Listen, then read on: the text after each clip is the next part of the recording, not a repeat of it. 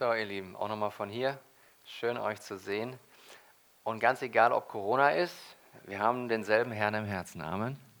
Und darum geht's. Schön, dass wir uns hier um Gottes Wort ganz persönlich versammeln dürfen. Ich schlage gerne auf das Markus-Evangelium. Wir machen Fortsetzung in der Reihe der Predigten zum Markus-Evangelium. Heute in Kapitel 15, ab Vers 33. Also Markus-Evangelium, Kapitel 15, ab Vers 33.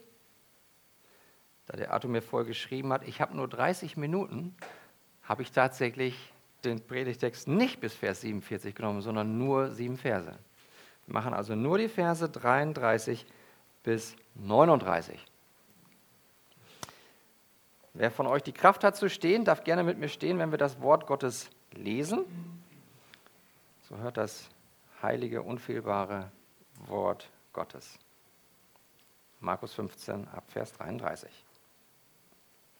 Als aber die sechste Stunde anbrach, kam eine Finsternis über das ganze Land bis zur neunten Stunde. Und um die neunte Stunde rief Jesus mit lauter Stimme und sprach, Eloi, Eloi, lama sabachthani. Das heißt übersetzt, mein Gott, mein Gott, warum hast du mich verlassen? Und etliche der Umstehenden, die es hörten, sprachen, siehe, er ruft den Elia. Einer aber lief und füllte einen Schwamm mit Essig und steckte ihn auf ein Rohr, gab ihm zu trinken und sprach, Halt, lasst uns sehen, ob Elia kommt, um ihn herabzunehmen. Jesus aber stieß einen lauten Schrei aus und verschied. Und der Vorhang im Tempel riss von oben bis unten entzwei.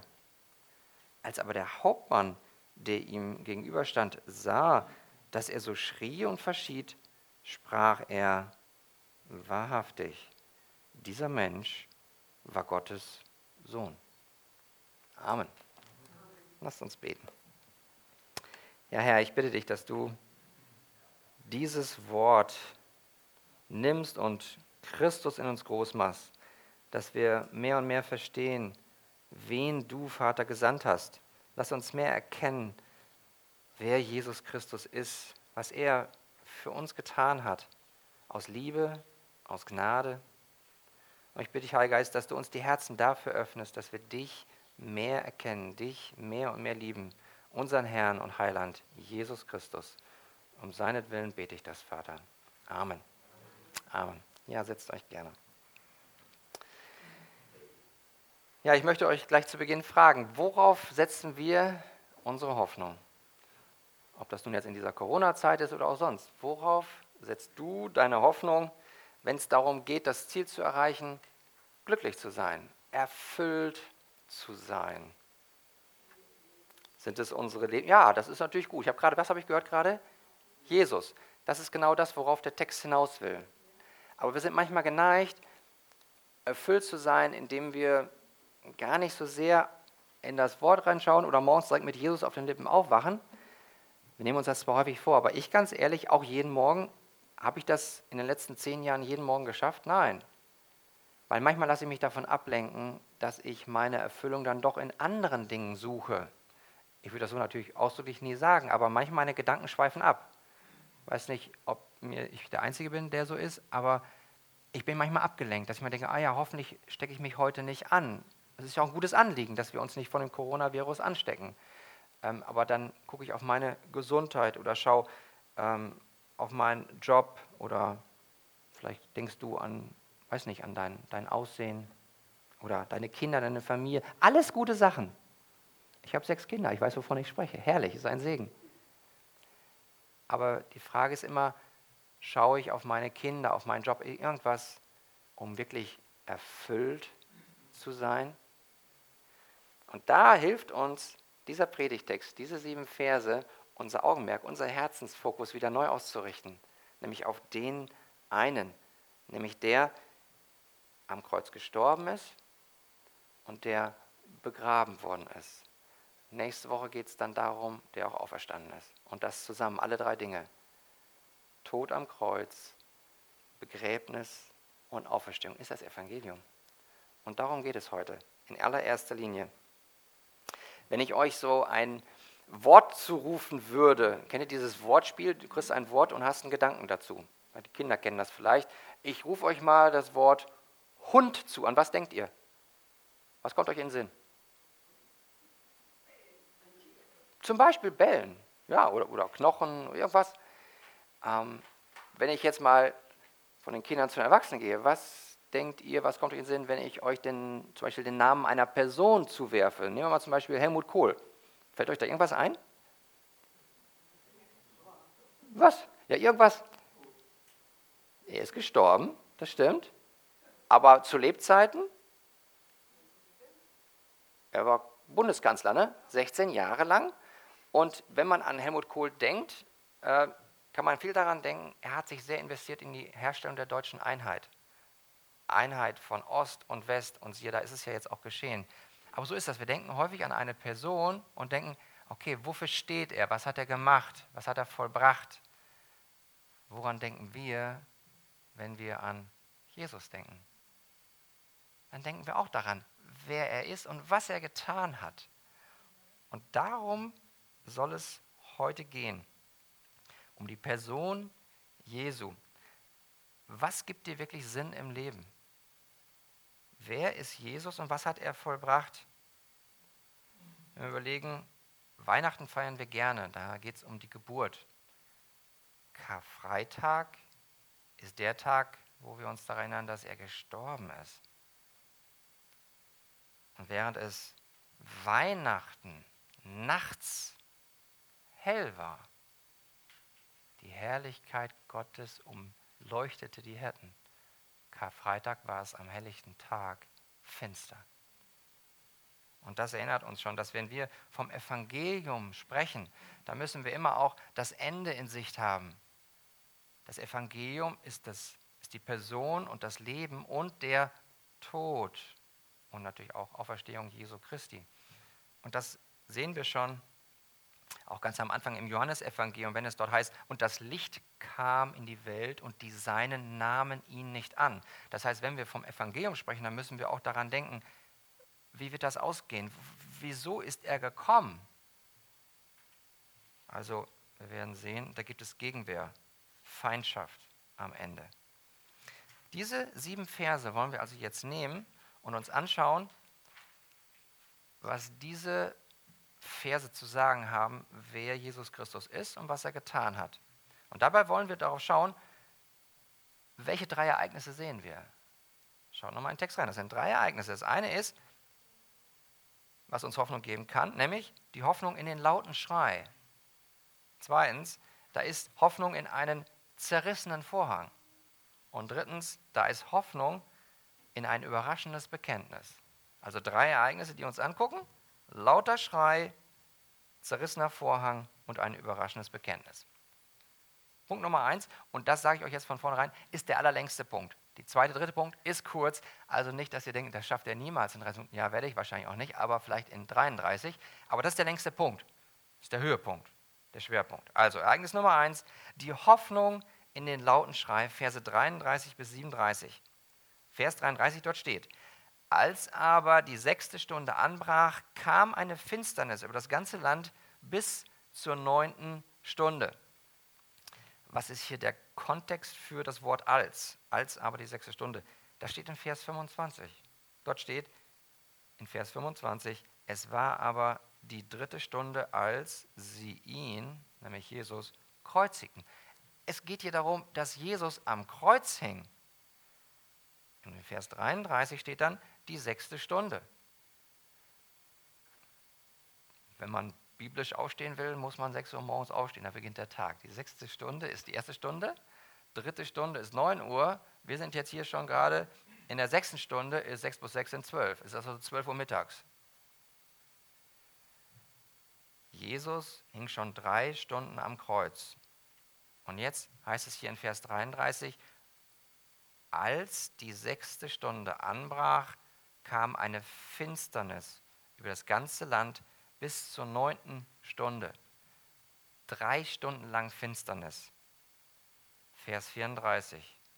Und um die neunte Stunde, sind jetzt schon um 15 Uhr, also am Ende dieser dreistündigen Finsternis, rief Jesus mit lauter Stimme und sprach, Eloi, Eloi, lama sabachthani. Das heißt übersetzt, mein Gott, mein Gott, warum hast du mich verlassen? Jesus Christus ruft dir in die Finsternis hinein. Meine, wart ihr schon mal für eine Minute, weiß nicht, in einem dunklen Raum, wirklich komplett finster? Das ist nicht einfach auszuhalten. Ganze Stunde, komplett finster, zwei Stunden, drei Stunden. Und dann bist du vielleicht noch in einem abgeschlossenen Aufzug, aber jetzt stell dir vor, du hängst am Kreuz drei Stunden lang in dieser Finsternis. Und dann kommt dieser Schrei. Wie schrecklich ist das? Und ich möchte gerne kurz darauf eingehen, was dieser Schrei bedeutet. Zunächst einmal möchte ich euch mit ein paar Gedanken reinnehmen, was es nicht bedeutet. Aber es wird leider wirklich vertreten, aber das ist nicht richtig. Manche sagen, naja, Jesus zitiert ja hier den Psalm 22, Vers 2, die Worte Davids, soweit ist es richtig. Aber sie machen daraus, naja, am Ende von Psalm 22 ist es ja triumphal. Dann steht ja, und ich werde dich inmitten der Gemeinde loben. Und das ist ein einziger Sieg am Ende im Psalm 22. Und jetzt wird gesagt, naja, Jesus zitiert hier Psalm 22 den Anfang. Da müssen wir aber den ganzen, Vers, den ganzen Psalm mit reinlesen. Und damit aus einem Schmerzensschrei ein Siegesschrei. Das passt überhaupt nicht zum Kontext, weil in Psalm 22, Vers 2 am Ende, da steht, Gott, warum bist du so fern? Da ist Gottes Ferne. Und in Vers 4 steht, ähm, das war das Mikrofon, ähm, warum steht da noch in Vers 4, Herr, du bist der Gott, der so heilig ist. Aber dass Gott fern ist, weil er heilig ist, passt wunderbar zu den symbolischen Finsternis in Markus hier in unserem Vers und zu diesem Schrei. Andere sagen wiederum, ja, Jesus hat sich nur so gefühlt, als ob er alleine sei, aber war gar nicht objektiv verlassen. Wieder andere sagen, naja, er fühlt sich zwar nicht nur verlassen, sondern er, er ist verbittert, er ist böse auf seinen Vater, weil Gott ihn am Kreuz hängen lässt. Das alles, das ist komplett falsch und konträr gegen das Wort. Hier steht doch, mein Gott. Ja, er wiederholt sogar, mein Gott. Er sagt nicht mein Vater, das stimmt, aber er sagt, er ist immer noch mein Gott. Das ist hier ein Schrei des Schmerzen, der seelischen Verlassenheit von Gott, weil Gott sich in seiner Heiligkeit abwendet, während die Sünde von uns allen auf ihm ruht. Das ist letztlich ein Schrei des Glaubens und des Vertrauens. Wieder andere sagen, in diesem Schrei komme zum Ausdruck letztlich ein, ein kosmischer Kindesmissbrauch. Also das Bild sei dahinter, äh, ein gemeiner alter Vater im Himmel lässt seinen Sohn am Kreuz dahin siechen und holt ihn nicht runter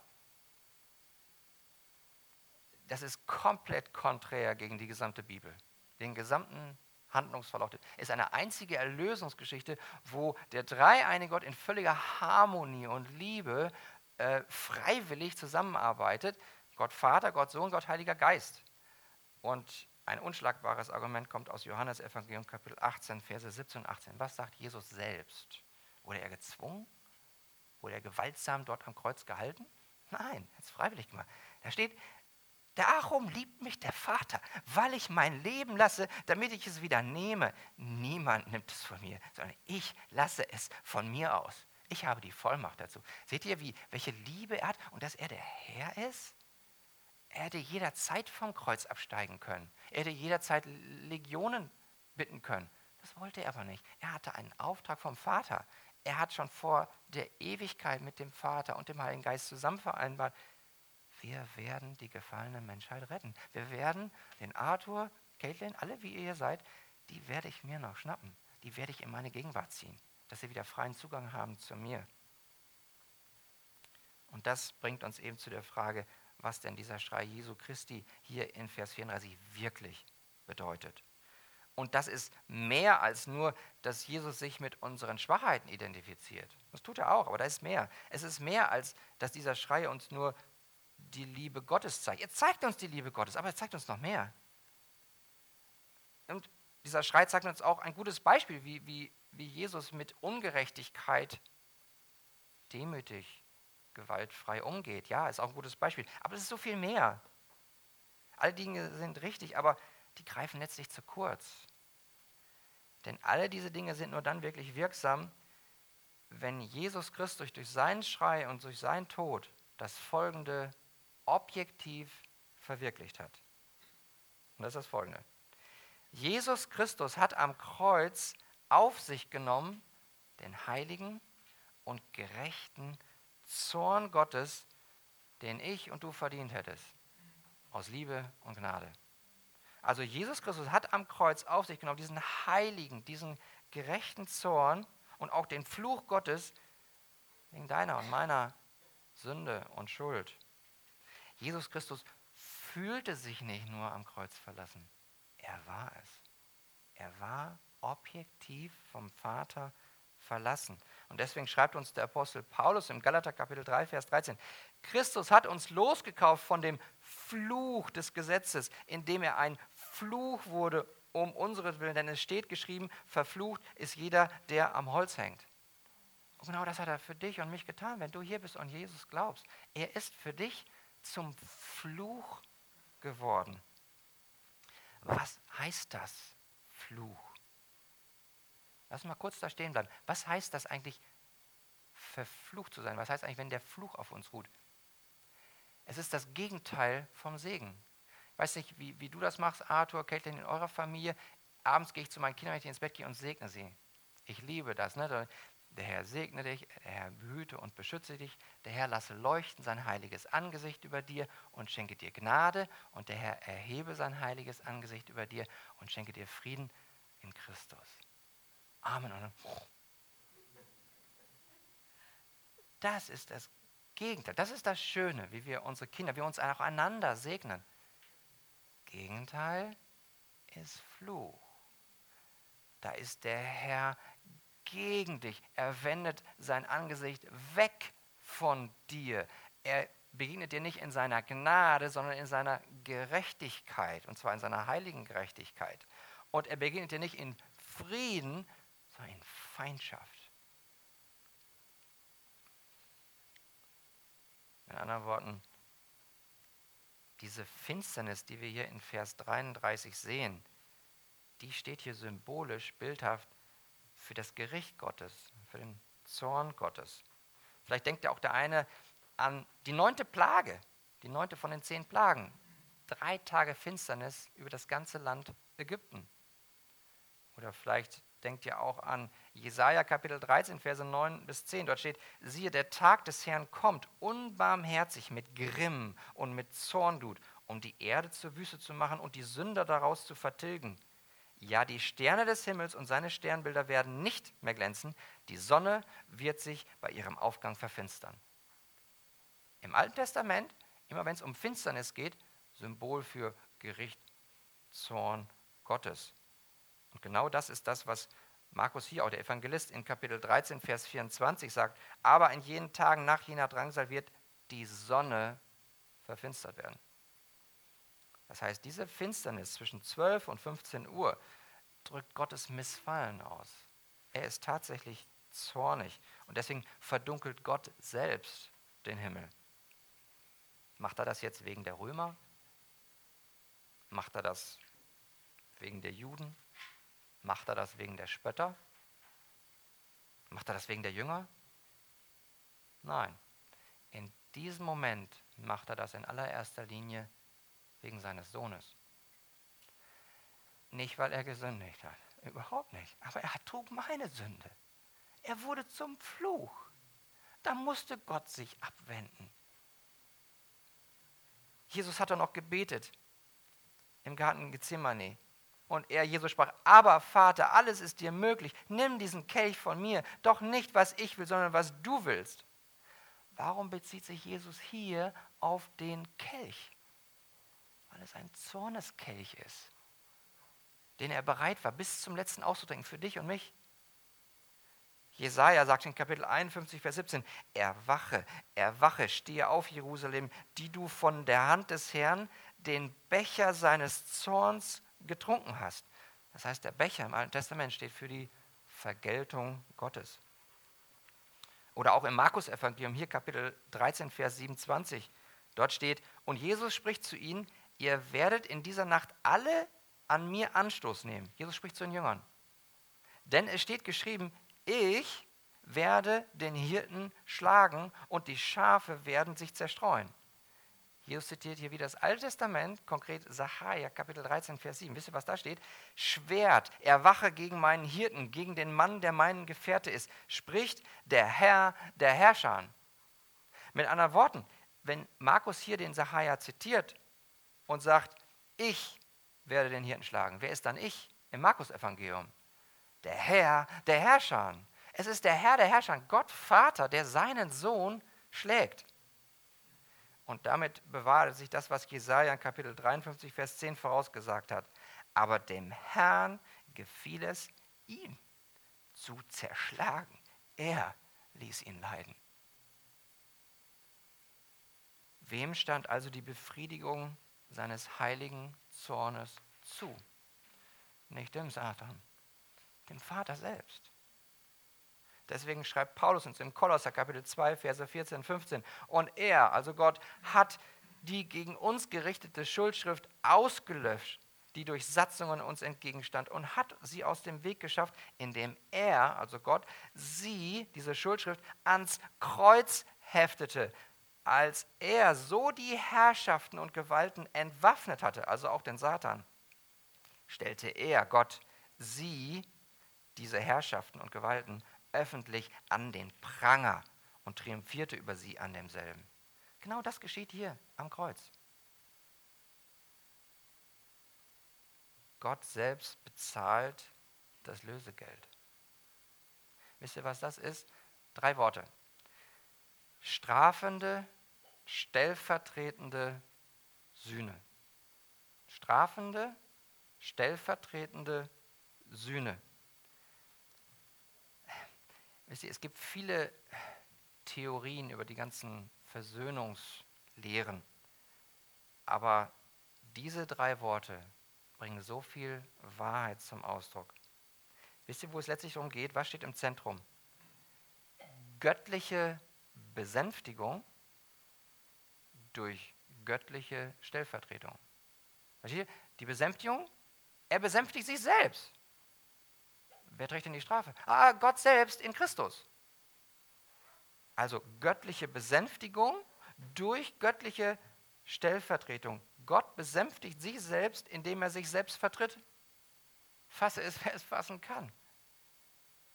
Gott befriedigt seinen eigenen Zorn wegen unserer Sünde und Schuld, indem er selbst in Jesus Christus an die Stelle des Sünders am Kreuz stirbt. Das heißt, Strafen steht für Strafe. Jesaja 53,5. Die Strafe lag auf ihm. Stellvertretend steht für Stellvertretung. 1. Petrus 2,24. Er, also er, Jesus, hat unsere Sünden selbst an seinem Leib getragen auf dem Holz. Er für uns. Eigentlich müsste ich da hängen. Aber er, Jesus, der Unschuldige, tut es an meiner Stelle. Wir haben eben noch gesungen und wir am Ende kriegen noch eine Krone. Fasse, wer es fassen kann. Aber das ist strafende, stellvertretende Sühne, weil Jesus ist das Sühnopfer. Römer 3,25, der Höhepunkt des Römerbriefes. Ihn, Christus Jesus, hat Gott zum Sühnopfer bestimmt, das wirksam wird durch den Glauben an sein Blut. Amen. Darum geht es. Das ist der Kern. Und deswegen, dieser laute Schrei Jesu Christi, der drückt im Grunde die schrecklichste und größte Gottverlassenheit aus, die man sich nur vorstellen kann. Überleg mal, was vorher alles gewesen ist, auf der horizontalen Ebene. Judas hat ihn verraten. Die drei Jünger, die eng mit ihm waren, Petrus, Jakobus, Johannes, die schlafen im Garten Gethsemane. Die wachen nicht, die schlafen ein. Markus schreibt sogar in Kapitel 14, Vers 15, da verließen ihn alle und flohen. Petrus verleugnet Jesus dreimal. Der Hohe Rat verklagt ihn, die Volksmenge verklagt ihn, Pilatus verurteilt ihn, die Soldaten verspotten ihn. Alle verlassen sie ihn. Aber wisst ihr, was ist noch nicht mal das Schlimmste? Der Schlimmste kommt jetzt, hier. Er ist verlassen von seinem Vater. Und deswegen sagen, sagt dieser laute Schrei Jesu Christi, mindestens drei Dinge. Zunächst einmal über den Menschen, über dich und mich, nämlich wie groß und schrecklich meine und deine Sünde ist. Wisst ihr, diese, dieser ganze Humanismus, schaut doch mal ans Kreuz, da seht ihr, wie wertvoll wir sind. Puh. Nee, es geht nicht darum, aufs Kreuz zu schauen, zu sehen, wie wertvoll ich bin, sondern zu sehen, wie schrecklich ist meine Sünde, dass der Heilige kommen muss, um sein Leben hinzugeben. Es kostet den Vater, den Sohn, den einzigen Sohn. So schrecklich ist meine, unsere Sünde. Und dieser Schrei sagt auch etwas über Gott aus, nämlich über seine Liebe. Über seine Liebe für uns. Römer 8,5. Gott aber beweist seine Liebe zu uns dadurch, dass Christus für uns gestorben ist. Gottes Liebe ist nicht eine Gefühlsduselei. Er sagt, ich gebe dir das Wertvollste. Bist du dankbar dafür, dass Gott dir seinen Sohn gegeben hat? Denn dadurch beweist er dir seine Liebe.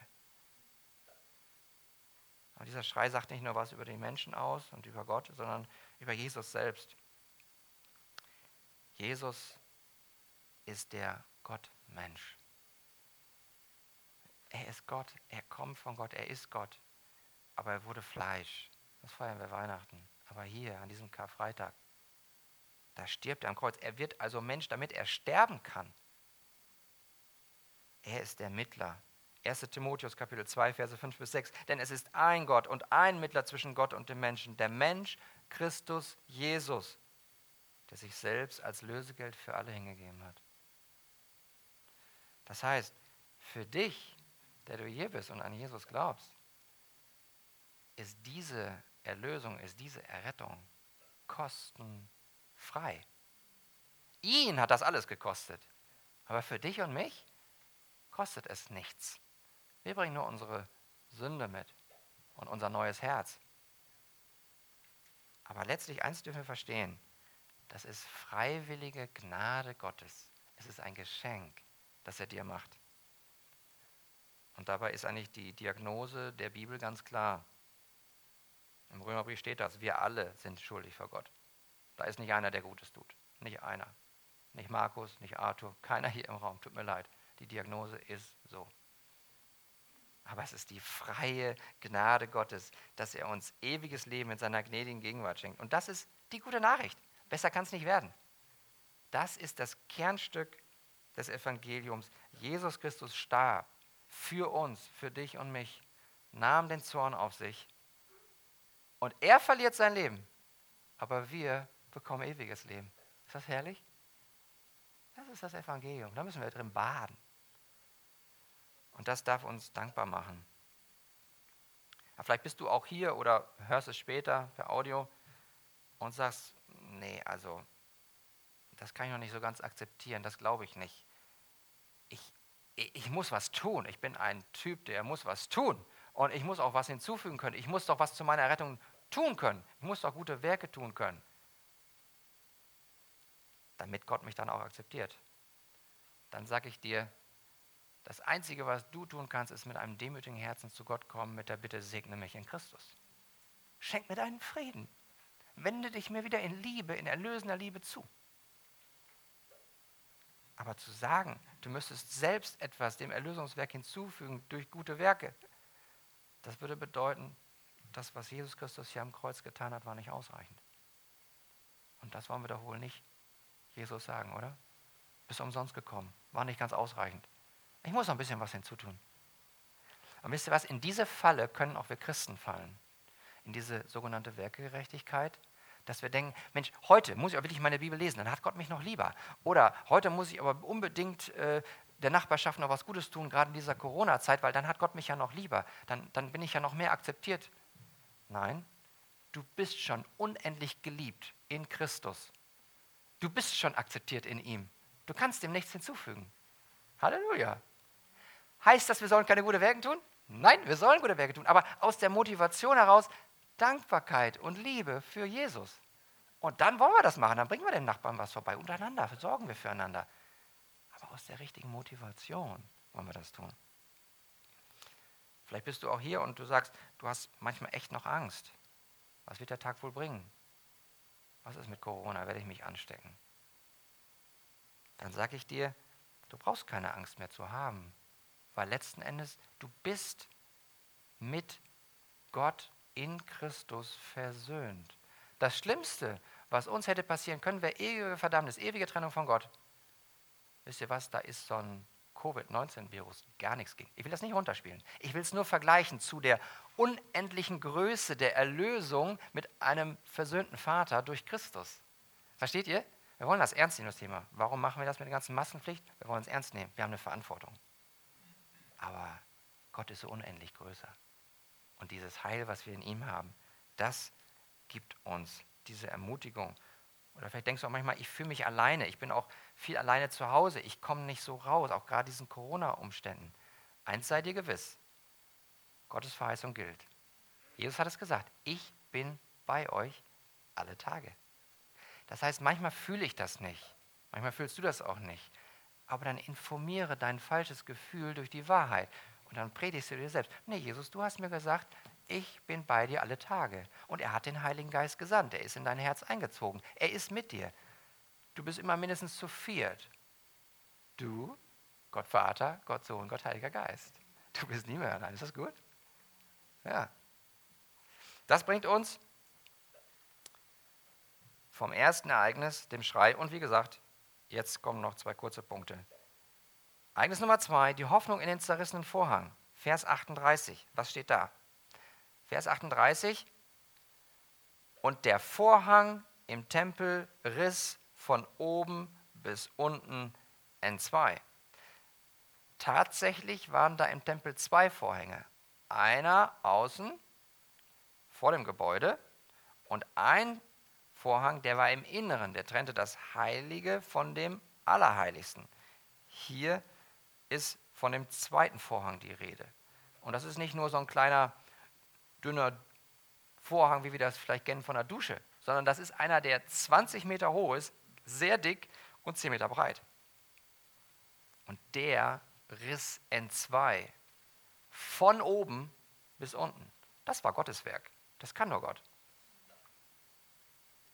Was wir uns hier fragen dürfen ist, warum steht das hier überhaupt? Warum steht hier in diesem Vers 38, dass der Vorhang von oben bis unten entzweit wurde?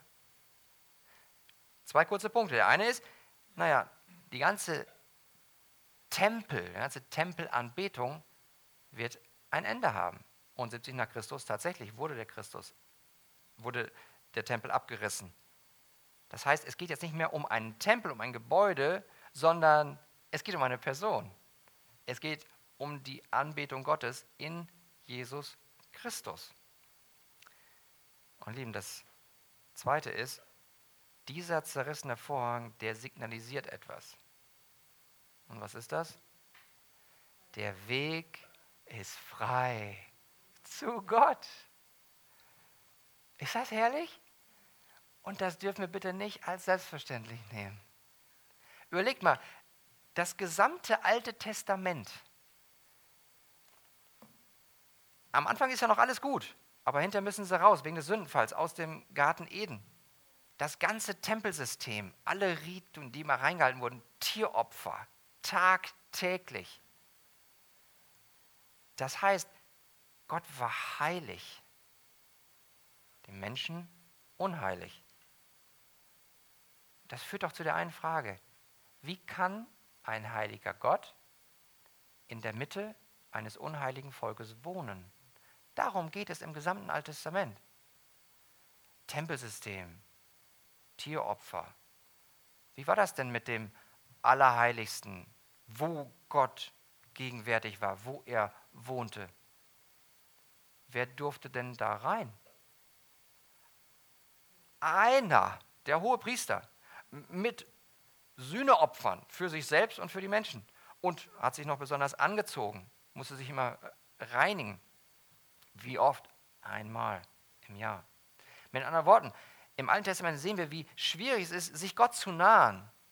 Da, ist, da sind Trennungen, da sind nicht nur schwere Vorhänge, da sind in das Allerheiligste, wer da reinging, musste sterben. Versteht das bitte richtig. Wenn wir uns jetzt unterhalten, Mensch, was machen wir denn heute mal? Wir wohnen jetzt gerade zur Zeit des Alten Testamentes und oh, was machen wir heute? Oh, wo hängen wir mal rum? Oh, ich würde sagen, wir gehen mal da zu, zu Schwester Liese, da sind wir gut und danach gehen wir ins Allerheiligste. Nee, lass uns lieber wegbleiben von einem Ort, wo wir sterben. Das ist der Punkt. Dort starb der Mensch. Es sei denn, er war der hohe Priester und es war an diesem einen Tag, Yom Kippur, am Tag der Versöhnung. Dann durfte er dahin. Kriegt aber noch vollzeitig noch ein Seil an Fuß gebunden, falls er doch sterben sollte, dass ihn rausziehen können, weil geht kein anderer rein. Versteht ihr, was hier passiert? Das ist gewaltig im Markus-Evangelium, was hier gesagt wird. Eine Stelle aus dem Hebräerbrief, Kapitel 10, Verse 19 bis 21. Da wir nun, ihr Brüder, Kraft des Blutes Jesu Freimütigkeit haben zum Eingang in das Heiligtum, den er uns eingeweiht hat, als neuen und lebendigen Weg durch den Vorhang hindurch, das heißt durch sein Fleisch. Und da wir einen großen Priester über das Haus Gottes haben, so lasst uns hinzutreten mit wahrhaftigem Herzen, in völliger Gewissheit des Glaubens, durch Besprengung der Herzen los vom bösen Gewissen und am Leib gewaschen mit reinem Wasser. Herrlich. Der Weg ist nun frei. Durch Jesus, weil er durch seinen Tod am Kreuz mit seinem Fleisch hinter den Vorhang kam. Und wir dürfen freimütig sein. Und so hat Jesus uns zurück zu Gott gebracht. Und das ist das, was der Apostel Petrus sagt. Kapitel 3, Vers 18. Denn auch Christus hat einmal für die Sünden gelitten, der Gerechte für die Ungerechten, damit er uns zu Gott führte. Und darum geht es hier. Kein Tempel mehr, kein Hohepriester, kein Tieropfer. Ich zum Beispiel bin nur ein Pastor. Ich bin kein Priester. Es gibt keinen Priester mehr. Es gibt nur noch den einen Hohepriester. Und der hat ein und für alle Mal sein Opfer gebracht, sein Sühneopfer. Und wir brauchen auch keinen Tempel mehr, weil Gott der Vater, Gott der Sohn, Gott der Heilige Geist durch den Geist in uns wohnt. Deswegen, wenn wir häufig unsere Gebete enden und sagen, in Jesu Namen, wisst ihr was, das hatte so viel Gewicht. Lasst uns das nicht lässig sagen. Weil in Jesu Namen heißt, in Jesus komme ich zu dir, Vater. Du bist es, Jesus. Du bist der einzige Weg, zu dem ich zu Vater komme. Ich kann zu dir sprechen, jederzeit. Du kannst jederzeit zu deinem Gott sprechen. Ist das gut? Und das bringt uns zum dritten. Wir haben den lauten Schrei, wir haben den zerrissenen Vorhang und wir haben ein überraschendes Bekenntnis. Und das sehen wir hier in Vers 39. Dieser Vers 39, das ist letztlich der Höhepunkt des Markus-Evangeliums. Darauf will der Evangelist Markus von Anfang an hinaus. Ich gehe mal ganz kurz an den Anfang. Wisst ihr, was steht am Anfang? Kapitel 1, Vers 1, Markus Evangelium. Anfang des Evangeliums von Jesus Christus, Sohn Gottes. Der Vater bei der Taufe, beziehungsweise nach der Taufe von Jesus, sagt es vom Himmel. Er ruft, das ist mein geliebter Sohn. Die Nächsten, die was erkennen, sind die Dämonen. Oh, der Heilige Gottes. Aber kein Mensch hat bisher gesagt, wer Jesus Christus ist. Petrus hat gesagt, du bist der Christus. Ja, das ist aber ein anderer Titel, der Messias. Wer ist es, der zum ersten Mal im Markus-Evangelium, wer zum ersten Mal in der ganzen Menschheitsgeschichte sagt, er ist der Sohn Gottes? Das ist der Hauptmann. Ich meine, überlegt mal, das sind nicht die Jünger.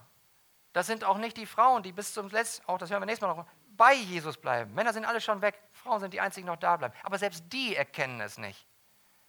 Auch nicht die jüdischen Leiter oder irgendein Jude. Es ist ein römischer, heidnischer Barbar, ungläubig, beauftragt, Jesus zu töten. Das ist ein überraschendes Bekenntnis, oder? Und wisst ihr, das, das darf uns so ermutigen. Denn es ist dieser Hauptmann, der das sagt. Vielleicht bist du auch hier oder hörst es später und sagst, ich, ich soll an Jesus glauben, ich soll bezeugen, dass er der Sohn Gottes ist. Ich bin der Letzte. Völlig unwahrscheinlich, dass ich das jemals machen werde. Nun, ich sage dir, ich habe hier einen, da ist noch unwahrscheinlicher. Der war damit beauftragt und hat durchgeführt, Jesus zu töten. Er hat es bekannt. Und durch Gottes Gnade kann das bei dir genauso sein. Oder du bist hier, du bist Christ, du, du, du glaubst an Jesus, aber denkst manchmal, boah, soll ich das dem Nachbarn nochmal erzählen von Jesus, wer er ist? Soll ich meinem Arbeitskollegen nochmal erzählen, was er getan hat? Das bringt doch gar nichts. Der hat so ein hartes Herz. Der wird sich nie bekehren. Der wird das nie bezeugen. Ich darf dir Hoffnung geben. Wenn Gott nicht nur den Paulus, sondern auch diesen Hauptmann ein neues Herz geben kann, dann kann das auch unseren ja, aller verhärteten lieben Menschen, für die wir beten. Ich sage dir nur, bete weiter. Wenn du betest für einen anderen Menschen, dann kannst du dir gewiss sein, Gott arbeitet nicht nur an deinem Herzen, sondern auch an dem Herzen, für den du betest, dass es weich wird. Und deswegen zum Schluss drei Fragen an dich. Bist du bereit zu hören? Bist du bereit zu hören? Bist du bereit zu sprechen? Höre den lauten Schrei Jesu Christi.